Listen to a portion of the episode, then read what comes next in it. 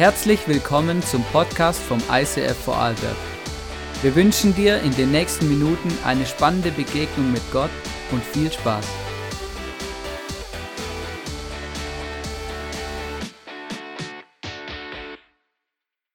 Come on, come on. Vielleicht bist du heute hier, weil du auf unsere Homepage geschaut hast und gesagt hast, Mann, das Thema von dieser Predigt heute, da muss ich unbedingt ins ICF kommen. Sorry, wir haben das Thema geändert.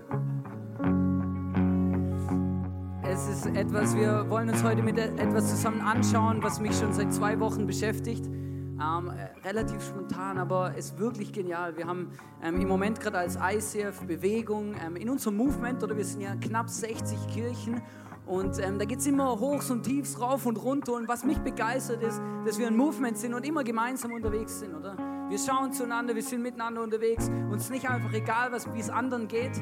Und eine Kirche in unserem Movement, die geht im Moment gerade durch eine harte Zeit. Und zwar das ISIF München. Ähm, sie haben etwas, etwas erlebt, wo ich eigentlich niemanden, keinen Pastor und niemandem wünsche. Und Tobias, der Tobias Teichen, der Tobias, hat ähm, vor zwei Wochen eine Message über dieses Thema gehalten und im wahrsten Sinn des Wortes ähm, seine Hosen runtergelassen. Also nicht bildlich, aber und hat etwas ausgepackt, wo ich gemerkt habe, das betrifft uns alle. Und es ist wirklich krass, aber ich merke, hey, diese Message hat mich, hat mich gefragt, hey, wie gehen wir mit solchen Situationen um? Wie, wie, wie, wie stehen wir zu bestimmten Dingen? Wie stark steht Jesus im Zentrum unserer Kirche? Vielleicht sogar im Zentrum deines Lebens. Und ich weiß nicht, was diese Message mit dir heute macht. Aber glaub mir, sie wird Emotionen auslösen. Ist, wie gehst du damit um?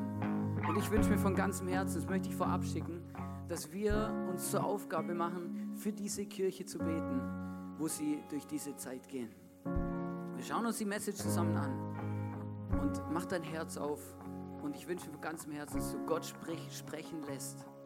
Durch diese Situation, auch wenn sie schlimm ist, zu dir und zu deinem Leben.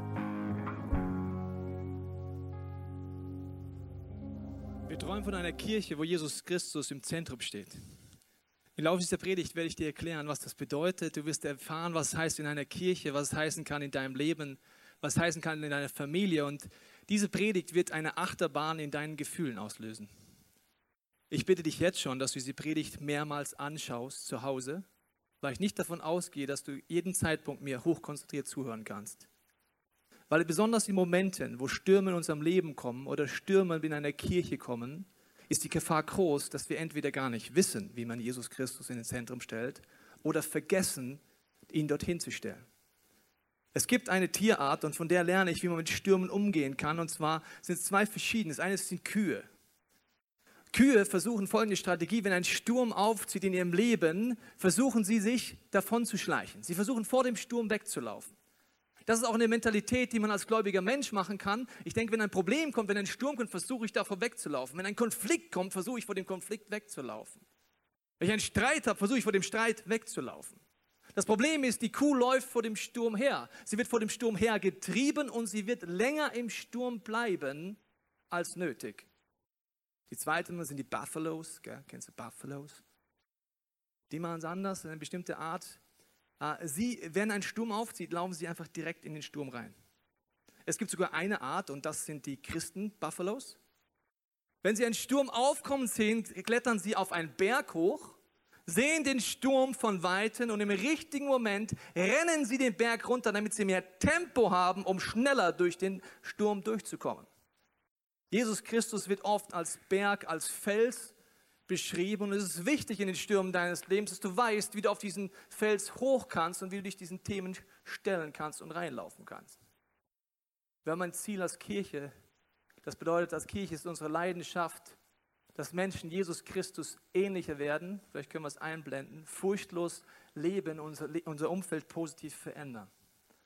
Ich muss dir mein Leben sagen, die harten Momente in meinem Leben, die ungerechten Momente, die Momente, wo ich erstmal Gott nicht mehr verstanden habe, sind die Momente, weil ich wusste und gelernt habe, wie man Jesus Christus ins Zentrum stellt, in einem Leben, in einer Gemeinschaft, in einer Kirche, sind die Momente gewesen, wo am Ende ich am stärksten Jesus ähnlicher geworden bin. Es sind aber die Stürme in deinem Leben und die unruhigen Momente, wo die Wahrscheinlichkeit 50-50 ist. Entweder du schaffst es an Jesus dran zu bleiben, dann bist du freier, geheilter, freier von Dingen, die dich schon längst knechten und bündeln, binden. Oder du wirst bitterer, erfahrungsorientierter, kirchenverletzter, männerverletzter, frauenverletzter. 50-50. Der entscheidende Punkt ist, weißt du, wie du deinem Herzen umgehen musst. Wenn nicht, wird das Destruktive bei dir gewinnen. Das heißt, die Chance in Krisen, die Chance in Stürmen ist besonders hoch. Wir werden gleich eine Situation uns wiederfinden, die in der Bibel beschrieben wird. Wir werden gleich uns ähnlich fühlen, wie eine Situation in Johannes 8 beschrieben ist. Johannes 8 ist folgende Situation. Eine Ehebrecherin wird erwischt und sie wird in die Mitte einer Gemeinschaft gebracht. Interessanterweise ist in dem Moment, wenn es um Sünde oder Versagen geht, relativ schnell folgender Effekt da. Menschen, ohne dass sie es wollen, machen das. Sie nehmen das Kreuz, zack, und stellen jemanden in die Mitte, über den man redet. Jemand, der versagt hat. Sie haben Steine in der Hand und sagen, Jesus, die Frau ist schuldig. Wir wollen sie steinigen. Willst du noch vorher was sagen? Jesus macht dann etwas, was sehr krass ist. Er sagt, okay, Jungs, Mädels, der von euch, der ohne Sünde ist, und Jesus hat es vorher definiert, was ohne Sünde im Bereich Ehebruch ist, jemand, der noch nie das andere Geschlecht begehrlich angeschaut hat, werfe den ersten Stein und trete hervor. Einer anderen denkt sich, also die Blicke zählen auch schon? Okay, also ich schmeiß Nichts. Das heißt, die Situation ist die, was Jesus in dieser Geschichte macht. Er versucht den Beteiligten zu erklären, was menschlich ist, aber teuflisch endet und was es heißt, wenn Jesus Christus in der Mitte ist. Werden wir uns nachher nochmal genauer anschauen.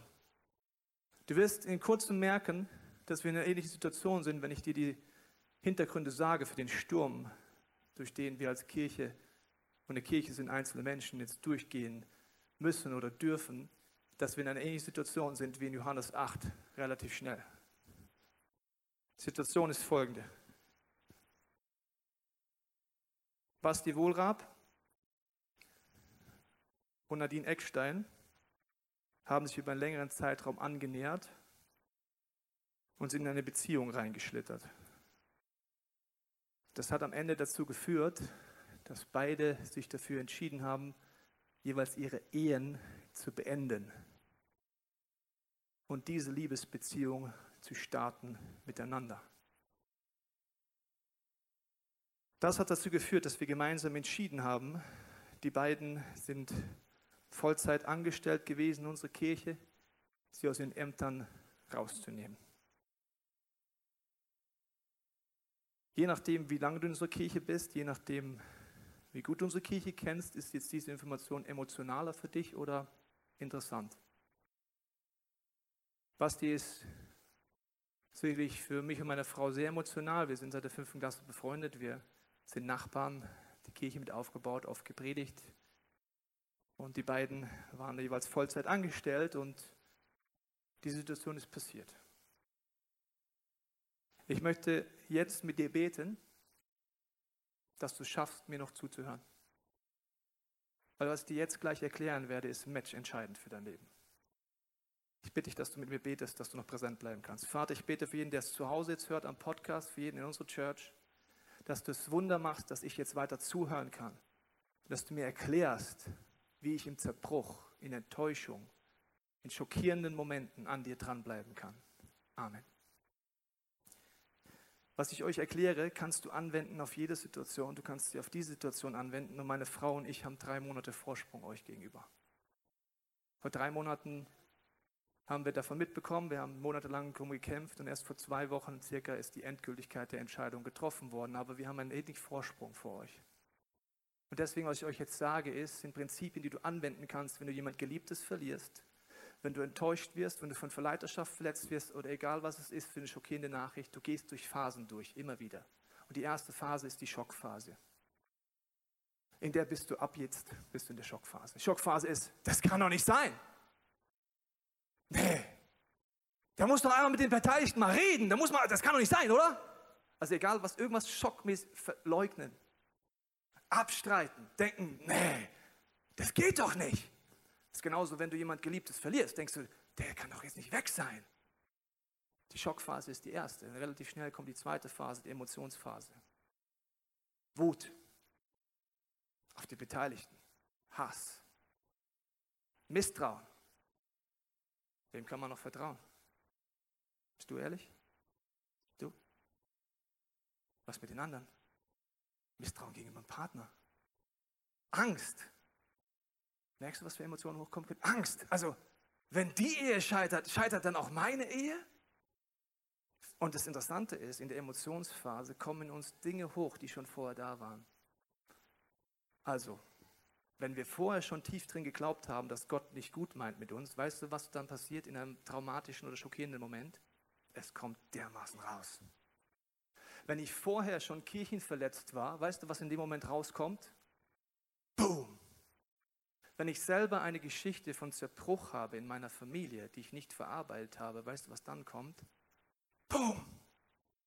Diese Emotionsphase hat interessanterweise nur mit mir zu tun. Nur mit mir. Was da alles hochkommt, was ich denke, was ich fühle. Und diese Emotionen sind wichtig, aber interessanterweise haben sie mit dem anderen gar nicht so viel zu tun, sondern es ist ein Auslöser in deinem Leben. Diese Emotionsphase geht durch die Decke und die wird dich auch relativ stark challengen. Ich weiß nicht, was deine Emotionen sind. Und in der Emotionsphase passiert auch immer das, dass man den Stein bereits in der Hand hat. Das Problem ist seit dem Sündenfall nicht, dass wir Steine in die Hand nehmen müssten, sondern wir haben sie schon festgenäht auf eine Art. Weil wir immer gleich reagieren. Und das hat übrigens nichts mit Gott zu tun. Wenn die Bibel liest, gibt er uns Tipps, was göttliche Reaktionen sind und was menschliche oder teuflische Reaktionen sind. Wir haben den Stein bereits. Das nennt man Anklage. In so einem Moment passiert Folgendes: Selbstanklage. Und ich sagte, ich war, bin da schon durchgegangen mehrmals. Hätte ich was merken müssen? Habe ich einen Fehler gemacht? Die Selbstanklage passiert auch, wenn du jemand Geliebtes verlierst. Ich habe mich nicht verabschiedet. Warum habe ich den Moment nicht genutzt? Also Selbstanklage passiert. Das heißt, du schmeißt Steine auf dich. Anklage gegen anderen. Wer ist schuld? Die Beteiligten? Der Pastor, der drüber ist? Tobias, Frauke, irgendjemand muss doch schuld sein. Und dann hast du den Stein und wir sagen dann so Sätze wie, ich brauche mehr Informationen. Was sind denn die Hintergründe? Wie lange läuft das denn schon? Wir denken, dass wir durch Informationen es uns besser geht. Weißt du aber, zu was Informationen nur dient? Damit du am Ende entscheidest, auf wen du schmeißen kannst. Wer hat Schuld?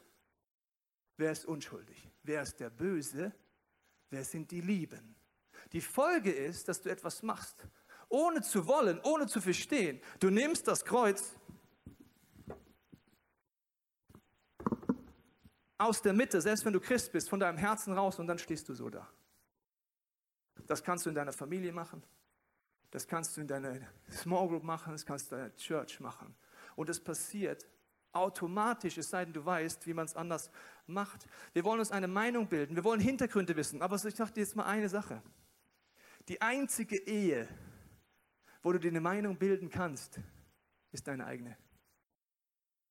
Die einzige. Alles andere siehst du von außen. Wie willst du dir eine Meinung bilden? Willst du alle vier Beteiligten an diesem unfassbaren Drama befragen? Am Ende wirst du merken, Zerbruch, Zerstörung, Abgründe, Traurigkeit, Versagen an allen Ecken und Enden. Und wer ist jetzt schuld? Das heißt, der Stein in dir ist das, was menschlich ist, aber teuflisch endet. Ich will dir erklären, wie Jesus Christus in deinem Leben im Zentrum bleibt. Oder in einer Kirche oder in so einer Situation. Anklage. Anklage passiert auch, dass man sagt, naja, es muss doch irgendwelche Konsequenzen geben. Weißt du, was passiert, wenn ein Terroranschlag passiert in Deutschland? Die Bevölkerung hat die Steine schauen, irgendjemand war schuld. Haben wir nicht genug Gesetze, nicht genug Kameras, zu viel Datenschutz, zu wenig Vorratsspeicher. Und dann kommt irgendein hobbyloser Politiker und sagt, wir brauchen mehr Gesetze weniger Menschenrechte. Und alle applaudieren noch in Deutschland. Der Datenschutz ist übrigens dein Menschenrecht. Wusstest du das? Falsche Konsequenzen sorgen sogar dafür, dass es dich sogar unfrei macht. Aber irgendein Politiker wird schon kommen und sagen, mehr Kameras. Also wenn jemand in seinem Herzen entscheidet, Menschenmassen zu töten, wirst du ihn mit Gesetzen niemals aufhalten. Wusstest du das? Die Bibel macht nicht den Ansatz. Sie sagt nicht, Gebote werden dein Herz verändern. Gesetze werden dein Herz. Sie sagen, die Liebe Gottes wird dein Herz verändern und deswegen wirst du Gesetze halten. Das ist ein Riesenunterschied. Die Liebe Gottes verändert dein Herz, dann wirst du Gebote halten und nicht ein Gebot sorgt dafür, dass du es einhältst. Das ist überall so. Zum Beispiel in der Fußballwelt. Neymar, vielleicht kennst du den. Es gibt Gesetze im Fußball, die heißen Financial Fair Play. Das heißt, ein Verein darf nur das Geld für Ablösesumme verwenden, was er selber erwirtschaftet. Wenn dein Herz eine Lücke finden will, willst du es finden. Wusstest du das? Das heißt, was haben die Kollegen gemacht? Sie haben sich überlegt, oh, der Sponsor des Vereins in Paris überlegt sich einfach, wir machen einen privaten Sponsorvertrag mit Neymar. Der kriegt 300 Millionen dafür, weil das ist es ja absolut wert. Von den 300 Millionen nimmt er 222 Millionen und kauft sich selber aus seinem Vertrag und sagt, ist keine Ablösesumme. Habe ich halt zufällig vom gleichen Sponsor bekommen, der auch die Fußballmann sponsert, wo ich hingehe. Dann sagen alle, es braucht Konsequenzen, es braucht mehr Regeln. Kannst du auf YouTube mal den Trainer von Freiburg angucken, Streich, den mag ich. Der sagt so immer seine Meinung. Der hat gesagt, es braucht nicht mehr Regeln. Es braucht Herzen, die die Regeln einhalten wollen. Wir haben bereits Financial Fair Play. Jemand, der nicht Fairplay spielen will, wird auch nicht Fairplay-Regeln einhalten. Jetzt kann man sagen, was sind die Konsequenzen? Ist jetzt der 10 Uhr Gottesdienst, gehen nur noch die Frauen hin, 11.30 Uhr nur noch die Männer, 17 Uhr die verheirateten Paare und 19 Uhr die Singles, um möglichst nichts zulassen? Ja, du lachst. Diese Sachen passieren in der konservativsten Gemeinde, wo Frauen links und Männer rechts sind. Was ist die Frage, was passiert mit meinem Herzen? Und das ist etwas, wo du merkst, das hat mit dir und mit zu tun. Was macht Jesus, als er merkt, die Leute nehmen ihn aus dem Zentrum raus? Er sagt erst, nachdem alle weggegangen sind, ja, alle sind weg, weil sie merken, ich kann gar nicht urteilen, ist gar nicht meine Aufgabe, es ist teuflisch. Sagt zur Frau, ich werde dich auch nicht richten. Krass, oder? Aber tu es nicht mehr. Jesus bringt zwei Sachen zusammen, die wir nicht zusammenbringen können. Er sagt auf der einen Seite, klar, was Sünde ist. Und Freundschaft bedeutet, ich, du merkst daran, dass ich mit dir befreundet bin, wenn ich ehrlich mit dir bin. Ich war auch im Prozess immer zu den Beteiligten ehrlich, das ist aber nicht Anklage. Ich hoffe, du hast Freunde, die ehrlich mit dir sind, das ist nicht Anklage. Aber ich richte dich nicht. Das sind zwei verschiedene Sachen. Im Christentum gibt es irgendwie nur zwei Reaktionen. Entweder verdammen und aus der Stadt jagen mit dem Zeigefinger zeigen und rausjagen. Oder sagen, ja, passt schon. Amazing Grace. Jesus spricht Sünde in deinem Leben klar an und gleichzeitig gibt er dir die Hand. Das ist Jesus Christus im Zentrum haben für uns als Kirche. Er macht beides. Dann kommt die dritte Phase und jetzt wird es krass. Die dritte Phase ist die Einordnungsphase. In der Phase entscheidest du von den Schockmomenten, von den Emotionen, die da sind. Was speicherst du für dich für die Zukunft ab. Wenn du nicht weißt, wie du mit den Emotionen, mit Wut und all dem, was dir umgehst, wirst du Dinge abspeichern, die dich zerstören. Zum Beispiel, du bist verletzt in einer Beziehung. Du weißt nicht, wie man die Emotionsphase mit Jesus im Zentrum durchgeht. Als Folge wirst du sagen zum Beispiel, alle Männer sind Schweine. Wann sagst du das? Wenn du nicht weißt, wie du Jesus Christus ins Zentrum nimmst und es verarbeitest. Das heißt, du ordnest Dinge ein, die können total unbiblisch sein, total ungöttlich sein und weißt, die einzige Person, die unter dieser Knechtschaft leidet, bist du. Weil deine Schlussfolgerung teuflisch ungöttlich ist. Die Frage ist, wie machst du es anders? Wie kannst du es mit Jesus eingehen? Ich mache dir ein paar Beispiele. Der erste Punkt ist, wie kann sowas passieren?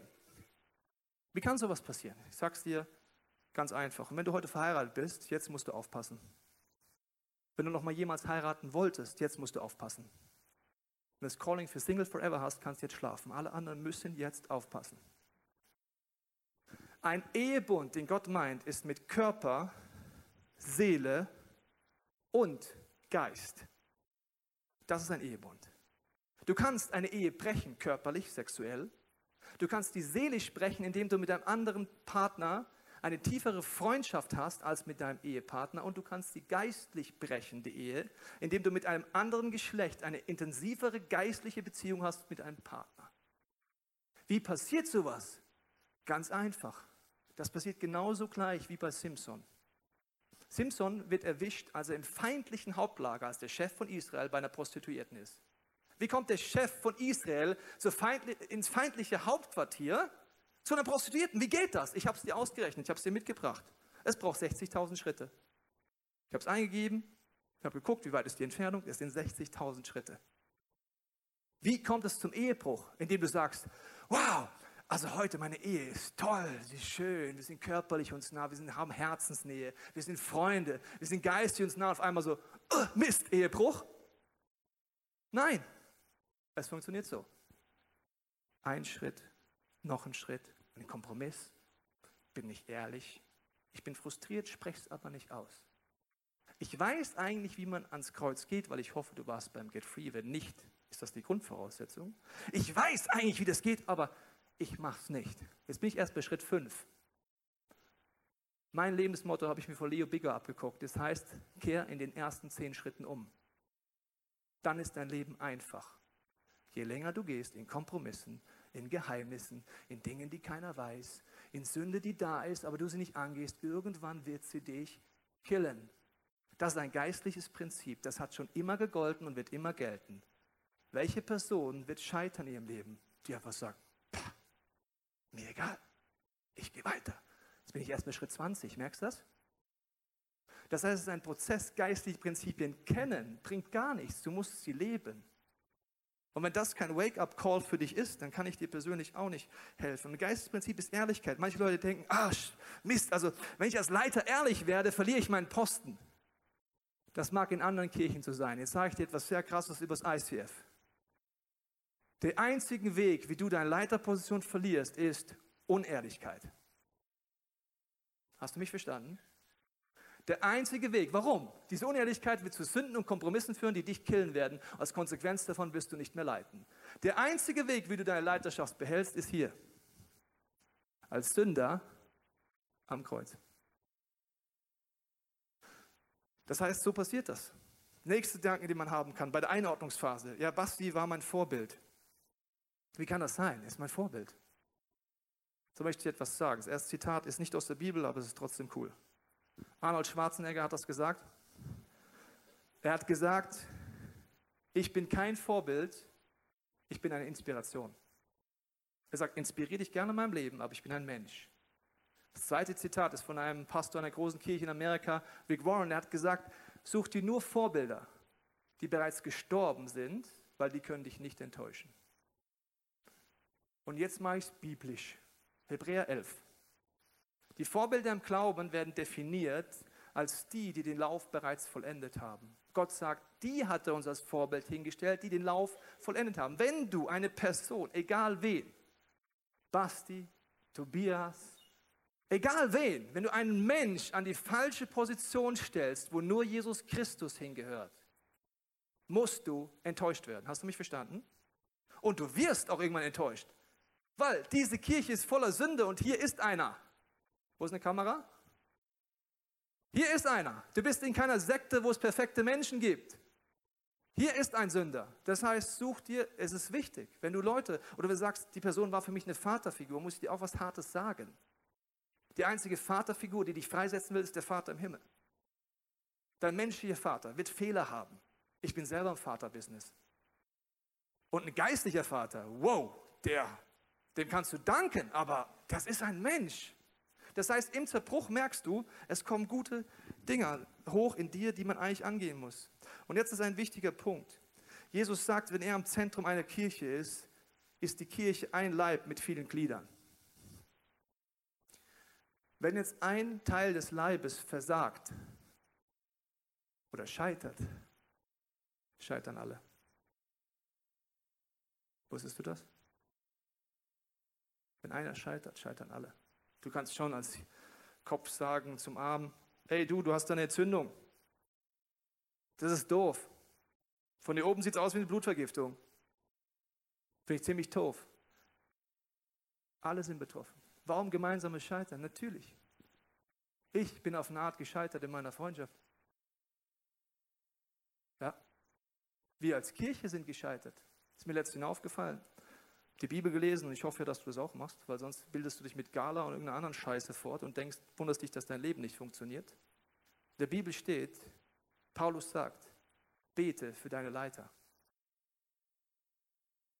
Habe ich gelesen, habe die Frau gesagt, wie oft beten wir eigentlich für Leo und Susanna, die unsere Leiter sind?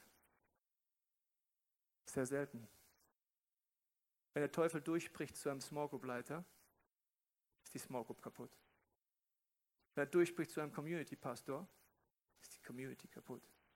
Gott kann alles wiederherstellen, aber das wird erstmal passieren.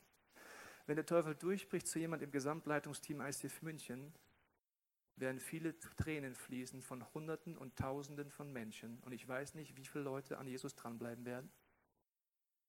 Wenn der Teufel durchbricht zu Frau und zu mir, ist diese Church over. Ich bin einfach nur Realist. Wenn es für Leo und Susanna durchbricht, ist unser Movement relativ kaputt. Klar kann Gott Wunder tun, aber ich habe dann gesagt, dass ich Deutschland Pastoren zusammen hatte. Wie oft beten wir eigentlich für Leo und Susanna? Ich weiß, was deine Message ist, aber ich empfehle dir, zu überlegen, was deine Message ist. Es gibt einen Unterschied zwischen Anklage und Learning. Bei der Anklage denkt man sich, im Rückspiegel bin ich schlauer. Kennst du sowas? Das ist ein psychologischer Effekt. Weißt du, warum man im Rückspiegel schlauer ist? Weil man mehr Informationen hat. Die anderen Informationen verändern meine Perspektive. Natürlich bin ich im Rückspiegel schlauer, aber hätte ich es gesehen zum früheren Zeitpunkt, hätte ich etwas getan. Verstehst du? Deswegen bringt das nicht, das bringt zur Anklage und Vorwürfen. Aber Learning solltest du mitnehmen, sagen, unter den Bedingungen will ich das lernen oder das lernen und das lernen. Für mich ist es zu beten für Leiter. In die andere Richtung beten die Frau und ich ständig. Für euch als Leiter. Dieses Prinzip habe ich schon lange gemacht. War für mich was Neues gesungen. Jetzt ist was dein Learning. Das kann ich dir gar nicht abnehmen. Das musst du selber überlegen. Aber es ist ein gemeinsames Scheitern. Als Kirche haben wir auch viele Learnings. Ich bin der Sabine sehr dankbar, unsere Personalchefin. Die macht in so Momenten immer das Gleiche. Sie überlegt sich, was können wir machen, um in dieser Kirche zu wachsen oder was können wir mitnehmen. Und du hast sehr viele Sachen rausgearbeitet, weil wir eben nicht sagen, ja, wir haben ja nichts falsch gemacht. Genau wie in einer Ehe zwei Leute beteiligt sind, wenn du scheiterst, sind in dem Fall viele beteiligt. Versteht ihr dieses Prinzip? Also haben wir gesagt, ja, wir machen viele Ansätze, aber wo müssen wir deutlicher werden? Das ist Coaching-Ausbildung. Wir haben es bis jetzt erwähnt, dass es sehr unterschiedlich ist, ob das andere Geschlecht coacht. Wir müssen es deutlicher machen. Wir haben erwähnt, dass der innere Mensch entwickelt ist. Wir müssen noch mehr dafür sorgen, dass die Herzen wirklich wissen, wie man das macht. Es sind viele Beispiele, könnt die Sabine gerne fragen. Aber der entscheidende Punkt ist, Learnings sind wichtig. Und deswegen möchte ich ein Bild der Verdauung dir zeigen. Geistlich verdauen ist das A und O. Wenn du nicht weißt, wie man geistlich verdaut, wird dein Leben und der Teufel total einfach haben, dich zu zerstören. Wenn du eine Information bekommst, wie diese, oder eine schockierende Nachricht, oder verletzt bist von Leiterschaft, oder von Kirche, oder von Männern, oder von Frauen, ist mir egal, was es ist, hast du etwas im Mund, auf dem kaust du rum. Dann merkst du, der Geschmack ist bitter, er ist vielleicht sauer, er ist eklig. Und dann geistig gesehen schluckst du es irgendwann runter. Und jetzt ist es geistlich in deinem Magen. Und weißt du, was der Magen wissen muss? Er muss wissen, wie er seinen Job macht. Der Magen überlegt sich, was sind Inhaltsstoffe, die müssen in das Körpersystem rein. Was sind Schadstoffe, Giftstoffe, anderes, die müssen auf Deutsch gesagt rausgekackt werden. Und wenn es Dünnpfiff ist oder ein Virus ist, vollkommen egal, das muss raus. Ich hatte zwei Tage Magen-Darm, das ist nicht lustig, aber es muss raus. Dein Magen entscheidet sogar für Dünnpfiff. Vielleicht hast du geistlichen Dünnpfiff die nächste Woche. Ich kann es dir nicht sagen, aber es muss raus. Inhaltsstoffe sind dem, die sind gut. Zum Beispiel, wenn du einen Leiter auf die falsche Position gesetzt hast, sollte der Inhaltsstoff sein, Jesus hilf mir, jemand nicht an die falsche Position zu setzen. Wenn du in deiner Ehe bis jetzt nicht verstanden hast, dass es Körper, Seele, Geist gibt, sollte der Inhaltsstoff sein, ich nehme das ernst. Wichtiger Inhaltsstoff. Vielleicht ist der Inhaltsstoff auch ein ganz anderer. Aber Inhaltsstoffe werden dich weiterbringen, Giftstoffe werden dich zerstören, nämlich Unvergebenheit, Bitterkeit, Traurigkeit. Und dann werden die Rückschlüsse in deinem Leben sein und das ist Deutschland voll von entweder das auf Kirche produzieren und dann ganz schlimm auf Gott pro projizieren. Unser Versagen hat mit Gott gar nichts zu tun. Er steht immer noch auf seinem Thron, ist immer noch Spezialist in Rettung, Wiederherstellung und in dem dich zu heilen. Was wir machen, wir laufen vor dem, der uns retten kann, weg. Das ist etwas, was auf jeden Fall hoffentlich Learnings bei dir sind. Und das Rauskacken auf Deutsch gesagt ist get free. Ist die Situation, wenn ich ans Kreuz gehe und sage, und da brauchst du jemanden, der mit dir geht. Das heißt in der Bibel, wenn du die Sünden bekennst, das heißt aussprichst mit jemandem, der weiß, wie man das bei Gott eintauscht, wird dich Gott nicht nur vergeben, sondern dich reinigen, dich innern verändern. Wenn du das nicht weißt, die Kirche hat so viele Angebote, aber ganz ehrlich, als euer Pastor, ich verzweifle ein bisschen an unserer Kirche. Weil ich denke, was muss denn passieren in deinem Leben, dass du geistige Prinzipien ernst nimmst und sie lebst? Es ist wurscht, ob du mal am Get Free Weekend warst. Es ist wichtig, das zu leben. In dem Sinne, das sind die Inhaltsstoffe und der Rest muss raus. Und ich hoffe, dass es für dich auch Folgendes bedeutet, dass du verstehst, in dieser Phase ist es wichtig, dass du über deine Emotionen redest. Aber dann bleibe ich nur bei mir. Mir geht es so damit. Mir macht das Angst. Ich merke, in mir kommt eine alte Verletzung. Ich rede nicht über Basti, ich rede über nicht Nadine, ich rede nicht über die anderen. Ich rede über mich. Weil sonst passiert Folgendes. Das kann ganz christlich sein. Wir treffen uns zu beten. Aber weißt du, was die Gruppe dann macht? Zack, Tratsch, Klatsch, Reden. Also, übrigens, wenn du Tratsch und Klatsch weiter erzählst, tust du Menschen zerstören. Du zerstörst die Person, der du es erzählst. Wusstest du das? Jeden Tratsch, den du weiter erzählst, der zu 90 Prozent sowieso fast nicht stimmt, zerstört die Person. Weißt du warum? Ihr Vertrauen wird zerstört. Ihr Gottesbild wird zerstört. Ihr Leiterbild wird zerstört. Und mir ist wurscht, ob in deiner Firma, in deiner Schule Tratsch und Klatsch normal ist. In der Vision, wo Jesus Christus im Zentrum ist, ist es nicht normal. Weil es wird dich zerstören. Es zerstört die Person, die du es erzählst. Es zerstört aber auch dich. Wenn du Tratsch und Klatsch weiter bist, dann wird es in dir Zerstörung gehen. Du wirst das Prinzip erleben, was es heißt, dass Gott sagt, mit dem Maßstab, mit dem du misst, wird Gott dich messen. I hope, I hope, ich hoffe, dass wir das ernst nehmen. Und es zerstört definitiv Gemeinschaft. Jesus sagt, lass mich im Zentrum sein. Dann kommen Sünder gemeinsam an dieses Kreuz und sagen, ich habe Angst um meine Ehe. Ich merke, ich bin verletzt von Kirche, Jesus. Ich bin derjenige, der enttäuscht ist und habe die Person vielleicht als Vaterfigur gesehen. Ich brauche Heilung. Jede Gruppe, die das macht, erlebt Heilung. Jede Ehe, die das macht, erlebt immer Heilung. Und jede Kirche, die das macht, wird immer mehr zu dem, was Jesus schon immer in ihr vorhatte. Das ist die Reaktion, Jesus Christus ins Zentrum zu stehen. Wenn du nicht weißt, wie das geht, frag unbedingt Leute, wie gehen wir denn jetzt mit den Beteiligten um?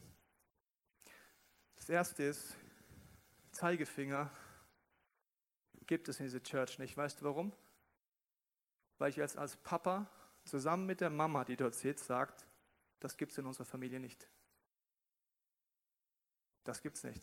Das ist genauso wie bei meinem leiblichen Sohn. Ich sage ihm, welche Werte es gibt. Und in dieser Kirche gibt es die Werte von Jesus Christus. Darauf ist aufgebaut. Das heißt, Zeigefinger sagt nämlich, dass drei auf dich zeigen. Will ich dir gleich erklären. Und das ist sehr destruktiv. Das heißt, wir zeigen nicht auf die Beteiligten. Ja, wir haben Basti und Nadine aus ihren Ämtern enthoben, aber sage ich dir etwas Tiefes. Wir haben sie nicht aus der Kirche geschmissen. Ob wir alle damit umgehen können, weiß ich nicht. Aber ich tue jemand, der im Zerbruch ist und ein Sünder ist, niemals aus der Kirche rausschmeißen und im Haus Gottes rausschmeißen. Ob wir das hinkriegen, keine Ahnung. Die anderen Beteiligten, die verlassenen Partner, ich bin dankbar, dass sie alle Gruppen haben. Und ich hoffe, du hast eine Gruppe. Eine Small Group und Freunde, weil in schwierigen Zeiten kommt es matchentscheidend darauf an, was du hast. Und wenn du die hast, und sie haben sie Gott sei Dank, sind wir als Church in einer anderen Position. Wir dürfen beten, bitte bete mit. Aber wir müssen keine Tipps geben. Wir müssen nicht moralische Nachhilfe in Bibelstellen geben. Weil ich sage dir eins, eine zerstörte Ehe ist in unserer Kirche in erster Linie eine Katastrophe für die Beteiligten. Ein Zerbruch und ein Schmerz für Kinder und alle. Wir wissen, was in der Bibel steht. Aber in dem Moment holen wir nicht die Moralkeule raus, sondern die Hand. Und deswegen gehen wir um, was ist mit den Kindern? Die Kinder Du darfst gerne für sie beten. Aber Gott sei Dank haben sie Freunde. Das ist Kirche. Gott sei Dank haben sie Nachbarn, die sie lieben. Und Menschen, die mit dir dienen. Der Semesterstart ist, wenn du nicht das hast, bitte such dir eine Small Group. In guten Zeiten. Deswegen die Kinder stehen in unserem Schutz. Du brauchst sie nicht ansprechen, du musst sie nicht fragen, nicht auf die Schulter klopfen. Es gibt genug Menschen, die für sie da sind. Ich bin dankbar unsere Kids Pastors. Wir sind dankbar für unsere Mitarbeiter. Für die kannst du beten und kannst ihnen Danke sagen. Aber lass uns den Beteiligten die Möglichkeit geben, selber ans Kreuz zu gehen. Deine Aufgabe ist, selber auch an dieses Kreuz zu gehen. Und deswegen möchte ich mit diesen Gedanken schließen. Der Zeigefinger führt dich definitiv, ist zwar menschlich, aber führt dich in eine teuflische Sackgasse. Und jetzt schauen wir, welche drei Finger zeigen auf dich. Der erste ist der. Das sind deine Emotionen, das ist der Stinkefinger. Die Emotionen, die in dir hochkommen. Wenn du nicht weißt, wie das geht, frag deinen Leiter. Wenn der es nicht weiß, hat er einen Coach. Wie gehe ich mit meinen Emotionen zu Jesus? Wenn du es nicht machst, wirst du Menschen um dich herum zerstören. Wusstest du das? Und das ist im Nachhinein immer schockierend. Deswegen in deiner Small Group sprich es aus. Geht gemeinsam zu diesem Kreuz. Deine Emotionen müsst, darfst du immer aussprechen, aber sie gehen um dich. Verstehst du den Unterschied? Und das ist wichtig. Wenn du sie runterschluckst, auch deine Ängste werden sie dich killen, wenn du Angst vor Ehe hast, wenn du Angst vor was anderes. Sprich's aus am richtigen Ort, was wird dich verändern. Und dann kommt der, deine Beziehungen. Und jetzt kommt der Punkt, liebe Paare in diesem Raum und jeder, der jemals heiraten will, jetzt sage ich dir einen Frust, den ich so in den letzten Monaten dermaßen oft ans Kreuz bringen musste. Und der ist der. Meine Frau versuchen seit Jahren, euch Folgendes mitzugeben. Wir sagen, wenn du eine Ehe eingehst, die Ehe ist das Schönste, aber auch das Komplexeste, was Gott geschaffen hat. Er hat es dafür geschaffen, dass du erfolgreich bist. Es ist mit seinen Prinzipien nicht schwierig. Wir sagen, bitte mach ausführliche Ehevorbereitung.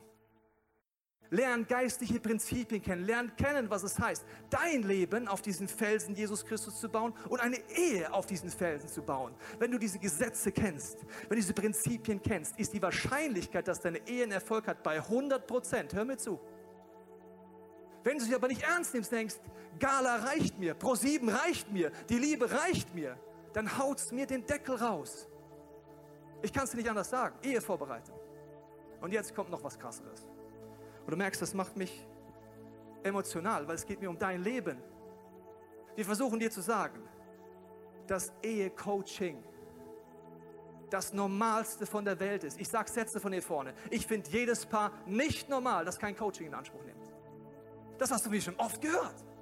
Aber ich denke mir, es geht da rein und da raus. Dann inspiriere dich weiter an Pro7, Gala und den Stars und Sternchen. Dann wirst du aber auch die Früchte haben von Scheidung, Zerbruch, wenn du da drin bist, ich will dich gar nicht anklagen. Ich will dir nur sagen, nimm bitte Prinzipien ernst. Ich kann es nicht anders sagen. Und wenn du diesen Wake-up-Call heute nicht hörst, dann kann ich dir nicht helfen. Coaching, ein Freund von mir, steigt gerade ins Business ein. Er ist jung, er ist erfolgreich. Weißt du, wie er Coaching nutzt? Er will erfolgreich sein. Deswegen hat er sich einen CEO gesucht, der erfolgreich sagt, coach mich. Ins Christentum hat der Teufel irgendwo ins Hirn geschissen und gesagt, wenn du nicht mehr weiter weißt, wenn du in der Sackgasse bist, dann machst du Eheseelsorge. Und sonst ist so, was, du machst Eheseelsorge? Ja, dieser Spirit, wenn der in dir weiter bleibt, dann bist du naiv. Coaching ist dafür da, dass du erfolgreich bist? Dass Gottes Prinzipien durchbrechen. Es ist nicht kompliziert, was Gott gemacht hat, aber er gibt Prinzipien. Und wenn diese Gesetze brichst, bricht es dich. Ich will dich gar nicht anklagen, ich will, dass du wach wirst. Egal, wo du mir in Deutschland zuhörst, dass du wach wirst. Wenn du ein Patchwork bist, es geht nicht, dich anzuklagen. Auch dann musst du geistige Prinzipien lernen. Egal, wo du bist. Wenn du Single bist, lernen sie heute. Das heißt, das ist ein ganz wichtiger Punkt. Und dann kommt der Kleinste. Der Kleinste ist mein Herz und dein Herz. Das ist das Schwächste. Seit drei Monaten kämpfen meine Frau und ich um unser Herz. Wir feiern jeden Tag das Abendmahl. Jeden Tag. Es hat manchmal eine halbe Stunde gedauert, bevor ich den Wein trinken konnte, weil mir so viel Wut war. Täuschung. Andere Dinge. Das Schwächste ist mein Herz. Und damit möchte ich schließen, diese Bühne ist ein Symbol für dein Leben. Das Schwächste ist die Frage, ob du den Kampf annimmst, dass Jesus im Zentrum von deinem Herzen bleibt. Wenn er dort bleibt, sage ich dir, aus mittlerweile vielen, fast zwei Jahrzehnten mit Jesus, werde ich danach geheilt werden, nach dem Prozess befreit werden. Ich bin danach mehr die Person, die Gott schon immer gesehen hat. Menschenfurcht geht weg. Und im Zerbruch baut Jesus mich neu auf, auf seinem Fundament. Der Kampf ist in deinem Herzen. Vielleicht war Jesus noch nie im Zentrum, dann wird es Zeit. Vielleicht war er noch nie im Zentrum deiner Ehe, dann wird es Zeit. Aber der Kampf ist wichtig und das Schwächste ist mein Herz. Wenn mein Herz aus dieser Nummer bitter rausgeht, hat der Teufel gewonnen. Wusstest du das? Wenn dein Herz aus irgendeiner Situation bitter rausgeht, hat der Teufel gewonnen. Meine Frau und ich haben entschieden, jetzt erst recht. Immer wenn ich Zerbruch sehe, sage ich jetzt erst recht. Ich kriege vom Leo, meinem Leiter und Coach, SMS fast täglich und die heißt, Tobias, lauf den Lauf. Gib nicht auf. Lauf den Lauf so, dass du ihn vollenden wirst und vor Jesus mit deinem Herz stehen wirst, das voll Liebe ist, barmherzig ist und ihm ähnlich ist. Und deswegen sage ich dir heute, Gott ist Spezialist im Zerbruch. Er ist Spezialist bei dir. Er ist bei dir zu Hause Spezialist, wenn du das ernst nimmst. Und ich möchte jetzt beten, dass du diesen Moment nutzt, so was immer du ihn brauchst. Ich weiß, dass es denen, die an Gott festhalten, wird das zum Besten dienen. Du wirst aufblühen, du wirst in neue Dimensionen kommen und dafür möchte ich jetzt beten. Jesus, ich danke dir, dass du Prinzipien hast in unserem Leben. Heiliger Geist, ich bete, dass du jetzt uns zeigst, jedem Einzelnen, egal zu Hause oder wo, wo wir Steine in der Hand haben. Vielleicht auch aus der Vergangenheit. In dieser Situation oder etwas ganz anderes. Ich danke dir, dass du uns einlädst, die Steine zu dir ans Kreuz zu bringen. Weil du sagst, komm zu mir, wenn du mühselig und beladen bist. Und diese Steine beladen am Ende uns. Heiliger Geist, du siehst, wer gerade durch Zerbruch geht. Du siehst Leute, die hoffnungslos sind. Und du siehst alles, was es in uns auslöst. Ich danke dir, dass wenn Dinge ans Licht kommen, deine Heilungskraft wirkt. Deswegen segne ich dich für jetzt, für die nächsten Wochen und Monate mit der Gewissheit, dass Gott das angehen wird in deinem Leben. Amen.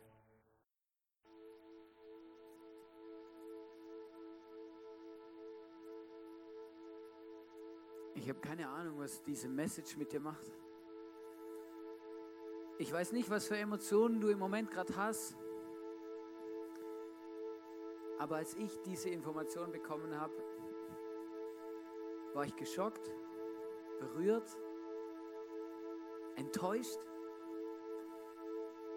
Der Basti war letztes Jahr hier bei uns in der Kirche zum Predigen, am Nachmittag einen Workshop gehalten. Wir hatten eine super Zeit zusammen.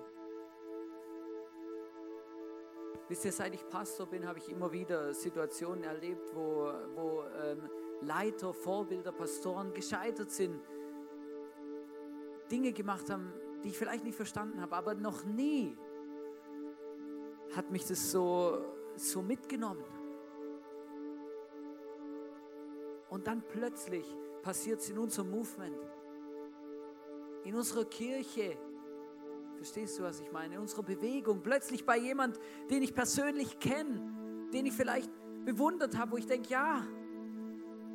Und ich hatte so viele Fragezeichen. So viele Fragezeichen. Und ich habe gemerkt, und ich habe mir diese Fragen auch gestellt. Wie gehe ich damit um? Wie gehst du mit den Emotionen um? Was macht es mit dir?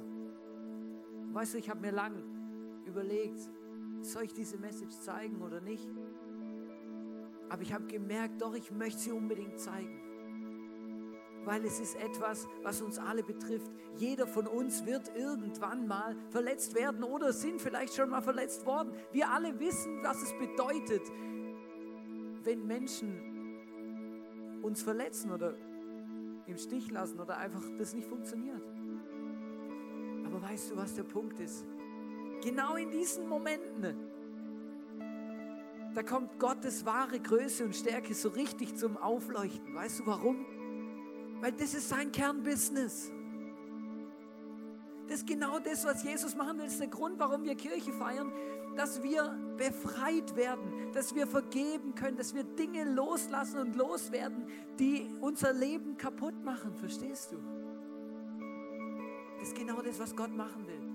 Das ist genau das, was, was Jesus, warum er alles gegeben und investiert hat um mit dir diese Dinge deines Lebens anzuschauen, die ganz tief irgendwo schlummern, die dich verletzt haben, die, die dich kaputt machen, die dich belasten. Die Bibel ist voll davon, wo sie sagt, hey, ich wünsche, Gott, Gott möchte uns einen Frieden schenken, den die Welt nicht kennt. Einen Frieden, der unser Verstand übersteigt. Aber was es dazu braucht, ist ehrlich zu sein zu uns selber. Jesus ins Zentrum zu stellen und Jesus zu uns reden zu lassen und hinzuhören. Nicht zu ignorieren, nicht wegzuschieben, sondern es ernst zu nehmen. Und ich habe gemerkt, immer dann, wenn was Schlimmes passiert, dann nehmen wir Sachen ernst. Und wir können uns aufregen, dass schlimme Dinge passieren. Aber ich habe gelernt und ich bin mir so bewusst geworden, dass ich sage, es ist mega schlimm, aber danke.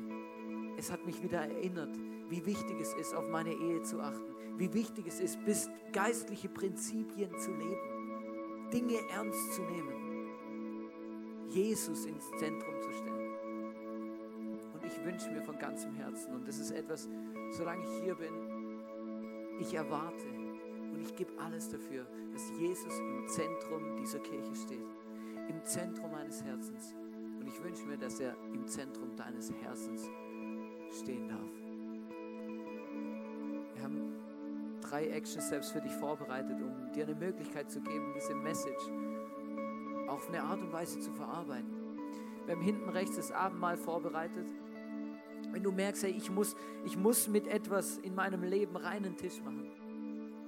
Ich muss Jesus um Vergebung bitten. Ich merke, ich muss, ich, muss, ich muss reinen Tisch machen mit etwas. Dann geh nach hinten, hol das Abendmahl, setz dich an deinen Platz und besprich die Dinge mit Jesus, die dich belasten, die du auf dem Herzen hast, die du schon lange loswerden willst, aber die du, diese Kammer, diese dunkle Kammer, die du Jesus nie aufgemacht hast bis jetzt. Wir haben die Möglichkeit während dem Worship nach links und rechts, nach vorne, links und rechts nach vorne zu kommen. Da werden Menschen sein, die gern für dich und mit dir beten. Für die Dinge, die in deinem Herzen sind, für die Dinge, die das vielleicht aufgewühlt hat, die Dinge, die aufgerüttelt worden sind. Etwas, was dich belastet, was du loswerden willst. Und wir wollen dir gern den Frieden Gottes zusprechen wir haben die Möglichkeit hier auf der rechten Seite von mir aus, auf der linken von dir, wir haben ein Kreuz aufgestellt. Und wir haben einen Stein, wir haben einen Tisch aufgestellt mit Steinen drauf. Und weißt du, ich, ich erlebe das immer wieder als Pastor, ich erlebe es so oft, dass Menschen Anklage und Steine, Verletzungen, Dinge mit sich rumtragen über Jahrzehnte. Verletzungen, die passiert sind, als sie Kinder waren, Verletzungen, die passiert sind, die sie mit sich rumtragen schon Ewigkeiten, wie so Steine und dass sie stinksau sind auf Leute und sie lassen diesen Stein einfach nicht los. Und ich weiß, wie schwierig das ist. Wenn mich jemand verletzt hat, wenn ich auf jemand sauer bin, dann will ich auch am liebsten den Stein behalten. Aber weißt du, wann du Freiheit erlebst? Wenn wir uns dafür entscheiden, den Stein loszulassen, Vergebung auszusprechen, den ersten Schritt zu machen und zu sagen, ich bin nicht mehr sauer, ich, ich, ich gebe das ab. Aber du kannst es nicht alleine, du brauchst Jesus dafür. Wir haben dieses Kreuz aufgestellt, du hast die Möglichkeit auch nachher während dem Worship einfach aufzustehen. Fühl dich frei, einfach aufzustehen, so einen Stein zu nehmen und symbolisch für den Stein, den du schon ewig mit dir rumträgst, in diese Kiste am Kreuz zu werfen und zu Jesus zu sagen, ich lasse jetzt los. Ich vergebe jetzt. Ich bin nicht mehr bitter oder verbittert. Ich lasse jetzt los.